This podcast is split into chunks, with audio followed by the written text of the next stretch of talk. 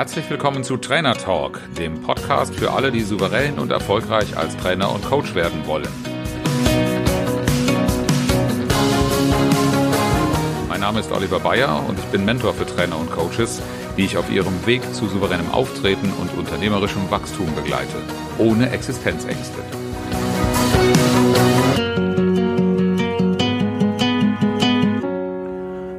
Heute will ich mit euch über etwas sprechen, was strategische Bedeutung hat. Die Honorarfalle ist etwas, in das die meisten meiner Trainerkollegen laufen. Und das hat einfache, nachvollziehbare Gründe. Über einige davon möchte ich in dieser und in den nächsten Folgen des Podcasts Trainer Talk mit euch sprechen. Ich erinnere mich an meine ersten Tage als Trainer. Ähm, der erste Fehler, den ich gemacht habe, darüber habe ich, glaube ich, schon gesprochen, war, dass ich zu lange gewartet habe, um ins Tun zu kommen. Das heißt, ich habe gewartet, bis mir irgendjemand die Erlaubnis gegeben hat. Und äh, diese Erlaubnis hing von etwas ab, das ich eine ganze Zeit lang gemacht habe und auch, wie ich glaube, falsch gemacht habe. Ich bin nämlich in die Vergleichbarkeitsfalle gelaufen. Mein erstes großes Projekt, über das ich bis heute sehr glücklich bin und für das ich auch dankbar bin, hatte eine Eigenschaft, die erst einmal sehr, sehr beruhigend war. Ich habe nämlich viele, viele Tage bekommen in einem standardisierten Programm und durfte sich mich sehr viel ausprobieren. Der Fehler oder die Falle, in die ich dabei getappt bin, ist, ich habe geschaut, was wird da alles angeboten und was kann ich noch machen, weil ich getrieben war von dem Gedanken, ich müsste noch mehr Tage im Auftrag bekommen. Und das ist ein typischer Anfängerfehler, nämlich alles wie die anderen machen zu wollen. Ich habe mich daran orientiert, habe gesehen, welche Trainer da irgendetwas gemacht haben und habe mich mit denen verglichen. Und zwar einen vergleichenden Blick, der sehr, sehr fatal ist. Denn ich habe ja lauter Sachen festgestellt, die ich als Anfänger noch nicht kann. In der Folge habe ich dann etwas gemacht, was ich für eine gute Idee hielt, nämlich ich habe mir Ratschlä Ratschläge eingeholt, was, was ich tun muss, was ich tun soll, um das auch zu können. Das Ergebnis davon ist allerdings, dass ich mich auf einen Pfad mache, der genauso ist wie der von den anderen. Und wenn man diesen Weg mal weiter zu Ende denkt, dann macht man keinen Unterschied mehr. Dann werde ich im Extremfall zur exakter Kopie. Auf jeden Fall laufe ich den Weg, den Pfad eines anderen in den Schuhen eines anderen. Ähm, in meinem ähm, Fall hat das nicht nur an diesem einen Projekt gehangen. Ich habe ganz, ganz lange nach dem Thema gesucht. Dann habe ich festgestellt, in diesem Projekt, das Thema Komplexität gefällt mir ganz gut. Und da scheine ich etwas zu machen, ähm, was den Umgang mit Komplexität für viele Teilnehmer leichter macht. Also habe ich den Pfad weiterverfolgt und dann kam Design Thinking. Eine ganz große Nummer, habe ich gedacht. Die war überall in der Literatur zu finden und es passte prima zum Thema Agilität. Das ist eine Sau, die immer noch durchs Dorf getrieben wird. Ähm, das sage ich so despektierlich, weil ich habe eines nicht getan. Ich habe mir nicht überlegt, was mir dieses Thema bedeutet, was es mit mir zu tun hat. Aber ich habe die Ausbildung zum Design Thinking Coach gemacht und habe festgestellt, das, was die anderen da machen, das passt nicht zu mir. Ja, und in dem alten Muster hätte ich dann gesagt, egal, einfach durch, das ist gefragt und da kriegst du Aufträge. Ich habe für mich allerdings festgestellt, das, was im Design Thinking betrieben wird, die Methode, das enthält einige Dinge, die mögen richtig sein, aber die haben mit mir nichts zu tun. Das sind unterm Strich tolle Themen. Ich bin froh, dass die so durchs Land getrieben äh, und, und vorangetrieben werden denn da steckt sehr, sehr viel Gutes für Menschen drin. Aber mein Thema ist das nicht.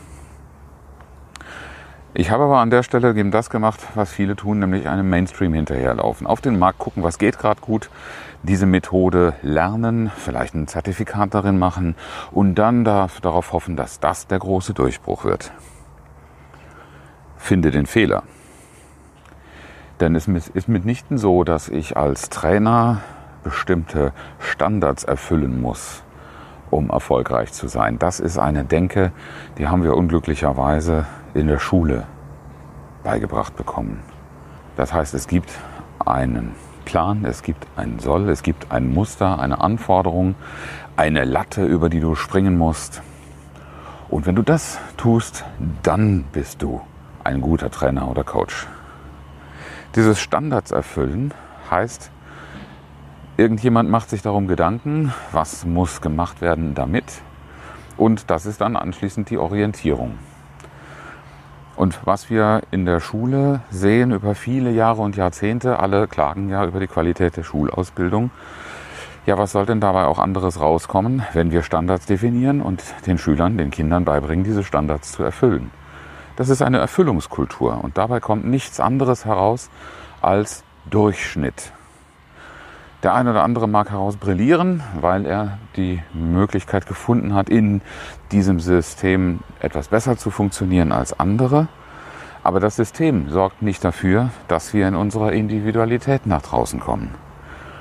Und diese Individualität, die birgt so viele Reserven, dass wir eben nicht Durchschnitt sind, sondern dass wir etwas Einzigartiges sind. Denn darin liegt der Schlüssel dazu, nicht im Durchschnitt zu versinken und im Durchschnitt unterzugehen. Was ist denn das, was dem Durchschnittsniveau folgt? Ja, wenn du in den Discounter gehst und eine durchschnittliche Packung Mehl, einen durchschnittlichen Liter Milch kaufst, dann guckst du nur noch auf eins. Dann guckst du auf den Preis. Wenn du aber Anforderungen daran legst, wie ist das Ganze zustande gekommen, Qualitätsmerkmale, die für dich wichtig sind, dann wirst du nicht mehr auf den Preis gucken. Fakt ist aber, und das habe ich in meinem ersten Großprojekt wirklich bis zum Exzess getrieben und mich dann auch in dem gleichen Preiskampf wiedergefunden wie die Kollegen. Wenn du es so machst wie die anderen, wenn du Standards erfüllst, wenn du in die Breite gehst, dann wirst du am Durchschnitt gemessen und mit der Vergleichbarkeit, dass du, was du machst, den Durchschnitt erfüllt, so wie jeder andere, sinkt das Durchschnittshonorar natürlich ständig. Und genau diese Dynamik habe ich nicht nur in diesem Projekt, sondern in vielen anderen auch erfahren. Wie ging diese Geschichte weiter? Naja, wie jedes Projekt ging auch das einmal zu Ende.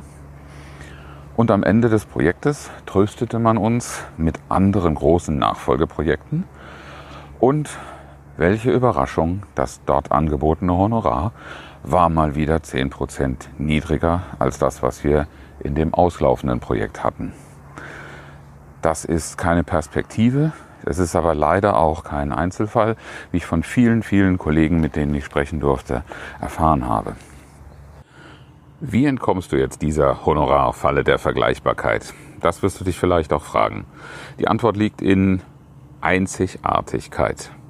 Denn Einzigartigkeit ist der Weg, in dem dein Kunde erkennt, warum er, wie er Vertrauen fassen kann warum er nur zu dir kommen sollte und warum du die Person bist, die die richtige ist, um seine Probleme zu lösen. Mach also nicht länger das, was alle anderen machen und suche danach, welchen Standard du noch erfüllen sollst, sondern finde für dich heraus, was die Einzigartigkeit ist, mit der du deinen Erfolgsweg beschreitest, mit der du deinem Klienten, deinem Kunden etwas Besonderes bieten kannst, Vertrauen aufbaust und besondere, überdurchschnittliche, herausragende Ergebnisse erreichst. Denn das ist es, wofür Kunden ein höheres Honorar zahlen. Und darum sollte es doch gehen, dass der Kunde gerne das Honorar zahlt, das ihm die gewünschten Ergebnisse liefert und das uns Spaß macht. In deiner Zusammenarbeit mit mir lernst du deine Einzigartigkeit so aufzustellen, dass der Kunde gerne dein Wunschhonorar zahlt, weil er einfach weiß, was er daran bekommt, was er bei anderen nicht bekommt. Bewirb dich um ein kostenloses Strategiegespräch und wir sprechen darüber, was du tun kannst, um dich dahingehend aufzustellen. Ich freue mich auf dich. Geh einfach auf www.oliver-bayer.de, Bayer mit EY und klick gleich oben auf den Button für das kostenlose Strategiegespräch. Bis bald!